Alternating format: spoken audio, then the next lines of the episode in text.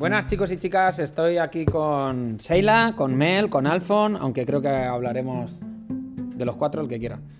Y estamos aquí para hablar de el efecto competición y post competición, ¿no? En este caso fuimos a Madrid Championship y ha habido diferentes personas del box, pero también sé que ocurre en otros boxes que le ha picado el gusanillo y que quiere ir a alguna competición por pasarlo bien o que quiere probar etcétera, etcétera, etcétera, y que nos ha pedido un poco asesoramiento o consejo para ver cómo hacerlo. También en otros boxes soy consciente de que atletas que han competido eh, han hablado con sus entrenadores de que, bueno, pues que el resultado podía haber sido mejor, que quizá la programación, etcétera. Entonces, eh, vamos a estar unos minutos tratando de aportar eh, un conocimiento que quizá lo quieras escuchar o te sirva o no lo quieras escuchar y por eso no te sirva, pero seguro, seguro, seguro, seguro que, va a despertar algo dentro de ti que te haga estructurar más el camino hacia lo que quieres conseguir.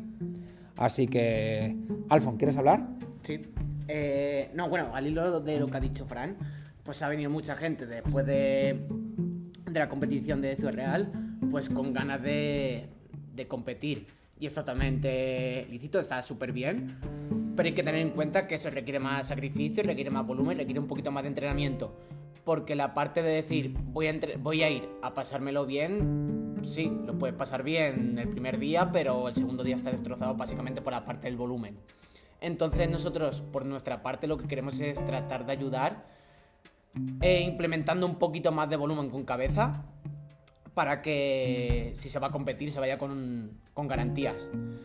Eh, también lo vimos por la parte de que somos un box todavía nuevo, pero bueno, ya llevamos tres años y la gente que está aquí, pues bueno, ya hay ciertas personas que se mueven bien y quizá, y quizá quieran ir a competir y, y no tengan un objetivo claro y a lo mejor a la hora de ir a competir sí que tienen ese objetivo y tienen una motivación para ello. Mira, lo que, lo que hay que hacer primeramente cuando tú quieres competir o, pasártelo bien en una competición es fijarte el objetivo, ¿no? Es decir, y fijarlo de la forma más realista. Llevo poquito tiempo entrenando CrossFit, pero tengo un grupete de amigos y quiero ir a competir en una competición. Vale, ¿cuándo es la competición? ¿Dónde es? Ok, imagínate que es dentro de 3, 4, 5, 6 meses. Vale, perfecto. Pues lo primero es, el objetivo realista de ir a esa competición es buscar una categoría y buscar un resultado totalmente realista. Si son las primeras, un resultado realista es pasártelo bien. Uno poco probable es ir a ganar. Ten en cuenta una cosa, de 100 atletas o de 100 equipos o de 100 personas, al igual que va a haber la primera, va a haber la persona número 100. ¿Qué ocurre, qué, ¿Cuál es la diferencia entre la primera y la número 100? Que la número 100 o la 50 o la 30 o la 20 o la 80 va a sufrir después si no había formulado esta pregunta bien, es decir, si su objetivo no es realista. ¿Vale? Entonces, ¿cómo hacer un objetivo realista en primera instancia? Y esto era lo que estaba hablando Alfon con Alfon y es, aunque vayas a pasártelo bien, es cierto que con una clase de entrenamiento de CrossFit al día el volumen es poco, porque a lo mejor en un día haces 3 watts y eso ya te cansa tanto que no te hace disfrutar. Pues la primera parte sería cómo hacer crecer ese volumen de entrenamiento de una forma razonable, ¿no? ¿O, cómo lo ves tú? Sí, o sea, debería estar, puede tener diferentes ciclos, pero una buena forma sería, o bien se puede alternar, o bien eh, parte de, de, metabólico, hacer un mes, dos, tres meses de metabólico, tratar de mejorar esa parte, y luego parte de fuerza o viceversa. También se podría implementar primero una parte de fuerza y luego una parte de conditioning.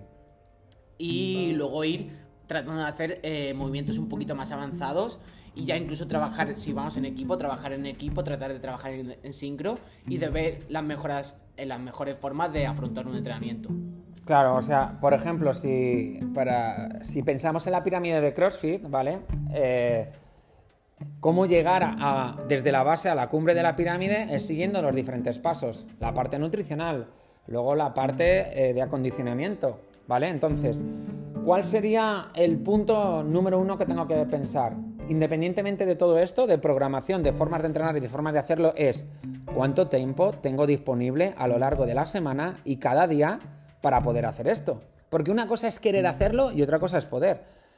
¿Y cómo lo vamos a hacer? Pues de una forma progresiva a lo largo del tiempo para intentar esquivar las lesiones por volumen o los cambios bruscos que puede tener cualquier persona si pasa de repente de hacer clases en un box a, a, comprar o a descargarse gratis una programación de competidor y hacerla por su cuenta todos los días. ¿Vale? Entonces el punto número uno es, que yo te podría decir es, entrena seis días a la semana CrossFit, porque vas a una competición de CrossFit. ¿Vale?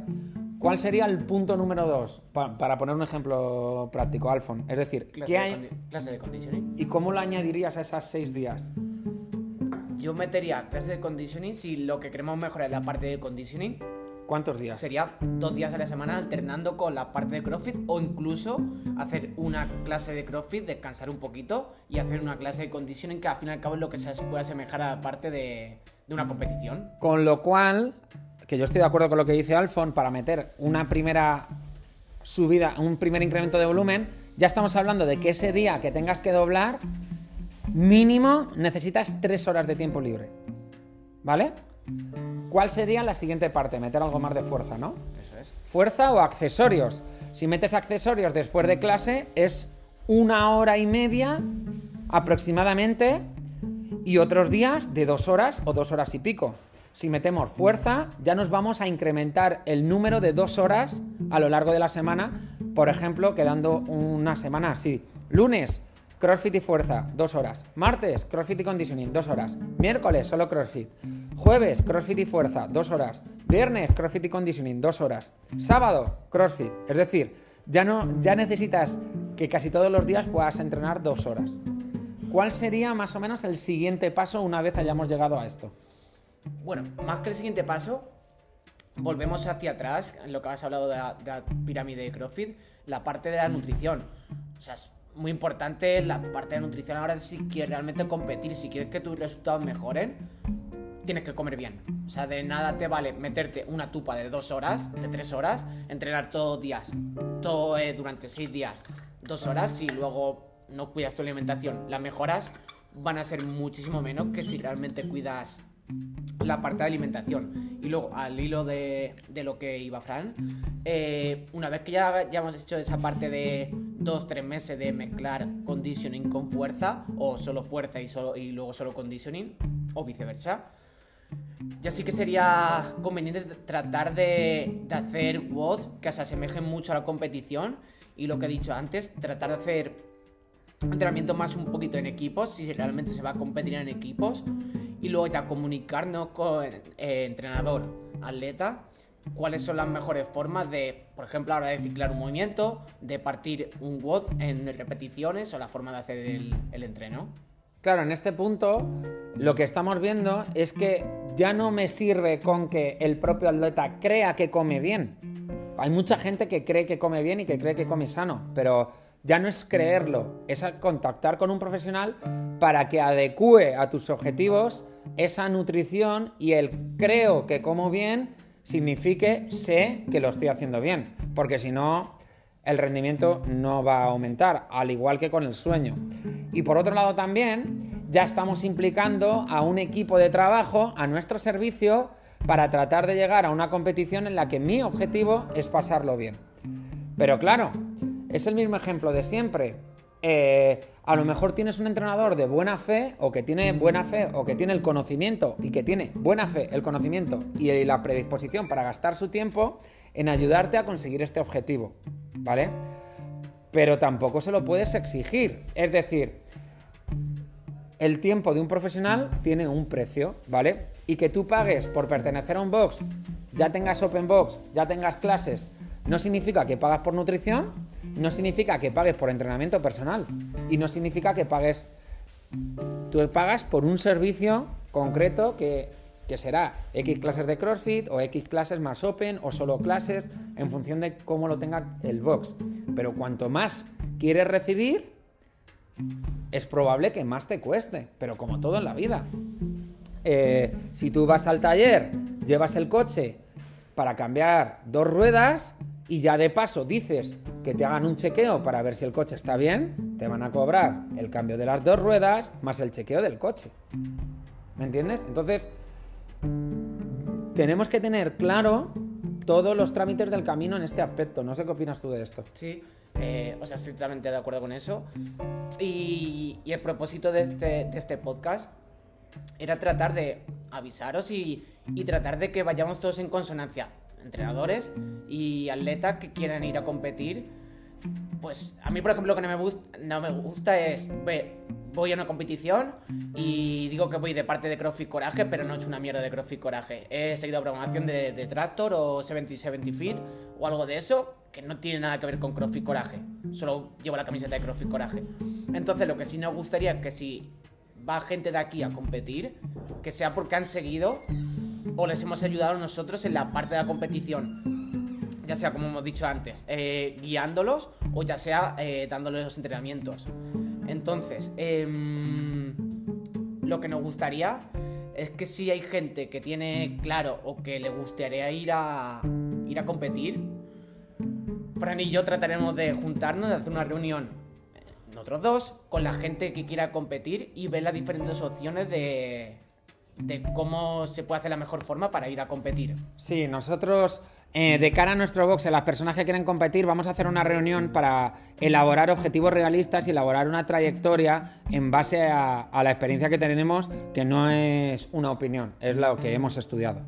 ¿Vale? Y estamos invitados y estamos encantados de que haya personas que tienen esta inquietud, porque creo que mola mucho hacerlo. Eh, de cara a cualquier atleta de otro box o cualquier eh, entrenador o dueños de otro box, o cualquier persona en general que esté introducida en este proceso, es nos tenemos que hacer responsables de lo que queremos desde el día que lo hablamos. Es decir, porque no mola y creo que no es lo haz que consigas que hagas ya un entrenador que se implique en tu proceso de aprendizaje para llegar a una competición y que luego ese entrenador haya depositado un tiempo en hacer una programación o en preparar una estructura de trabajo que el atleta luego no siga o, que lo deje a medio camino porque vea que, que realmente no lo requiere. Haciendo las preguntas adecuadas en el momento adecuado podemos optimizar el tiempo de todos. Y las preguntas adecuadas son ¿Cuánto tiempo tienes para gastar en esto o quieres tener para gastar en esto? ¿Qué nivel de constancia puedes tener en este tiempo? ¿Qué objetivos te has puesto de forma real antes, durante y después de la competición? Es decir, si yo voy a divertirme y mi objetivo es divertirme, no mires la tabla de la clasificación, pero no la mires ni antes ni después. Y si la miras después, que no se despierten otros objetivos diferentes a, a- los que tenían un principio, ¿vale? Que los objetivos se despiertan para diferentes para la segunda o la tercera competición, genial. Pues la primera ha sido divertirme y la segunda ha sido mejorar un poquito, divertirme mejorando esta clasificación. Perfecto, pero eso no es lo mismo. No es lo mismo planificar a futuro que echar en cara, ¿vale? Eh, o que echar la culpa a la programación o la falta de implicación de los profesionales. Y por último, habrá personas en diferentes boxes que tengan la capacidad, el buen hacer y las ganas de querer ayudar a sus atletas. Pero tienen el derecho de cobrar por ello, porque es más trabajo. O también tienen el derecho de decidir si quieren hacerlo gratis o, no cobrar. Y eso el atleta tiene que estar preparado porque a todas las personas que les pedimos que trabajen más, evidentemente ese trabajo requiere un dinero. Y creo que es un poquito de, eh, no una falta de respeto, pero sí una falta de consideración el dar por hecho que las personas van a trabajar gratis por nosotros o dar por hecho que como yo le pago a esa persona por clases de CrossFit, me puede preparar para una competición cuando son cosas completamente diferentes. Y te voy a poner el ejemplo del taller, del coche, que te lo dije antes, te pongo el ejemplo de un restaurante. Pagas el servicio, pero también pagas por plato que te quieres comer o por plato que pides, aunque luego no te lo comas. Lo pides, lo pagas porque tiene un precio. Esto es exactamente igual, ¿vale? Y de hecho muchas veces nos gastamos el dinero de una forma compulsiva, mucho más rápida, para algo que dura mucho menos que para el día a día que tienes en tu box o para la trayectoria que vas a tener en esta competición. Entonces, dale la importancia que tú quieres darle y en función de esa importancia y de esa preparación y de esa disponibilidad, haznos a todos partícipes o no. ¿Quieres aportar algo más? Sí, lo único creo que, el- para resumir, creo que sería la palabra compromiso. Y creo que el compromiso viene todo lo que hemos hablado durante estos 15 minutos. Entonces, vuelvo a lo de antes. Si hay gente que, que ya haya competido, que quiera competir, o que se sienta estancado y crea que lo puede hacer, que no dude en, en escribirnos, en contactar con nosotros. Y ya como os hemos dicho, pues trataremos de una reunión con todos los interesados que he dicho antes para ver cuál es el, el mejor camino para que vayáis con, con ganas y con, y con buena cera a la competición. Nosotros estamos tremendamente encantados de que, de que surja esto porque creemos que es un paso natural de aplicar a algún deporte, y en este caso es CrossFit o la línea deportiva de CrossFit, pues el conocimiento y el aprendizaje que estamos teniendo a diario. Y, y es, creo que es natural y creo que es lógico. Eh, y creo que es un error por parte de los boxes si no fomentan el ir. Ya no te hablo de una competición de CrossFit, a una carrera rollo Spartan o la Irox Run o cosas así para poder aplicar nuestro nivel de fitness a diferentes conocimientos. Te digo esto como un partido de fútbol, un partido de tenis o, algo que proponga el box incluso como una actividad para compartir eh, y aplicar el fitness al terreno real. No está de más, creo que es diferenciar el camino, ya que entrenamos para la vida, pero la vida consta de muchos años y si no le damos vidilla, eh, ese amor o esa motivación en este caso se, se puede apagar. Eh, ¿Listo? pues muchísimas gracias a todos, chicos. Un abrazo.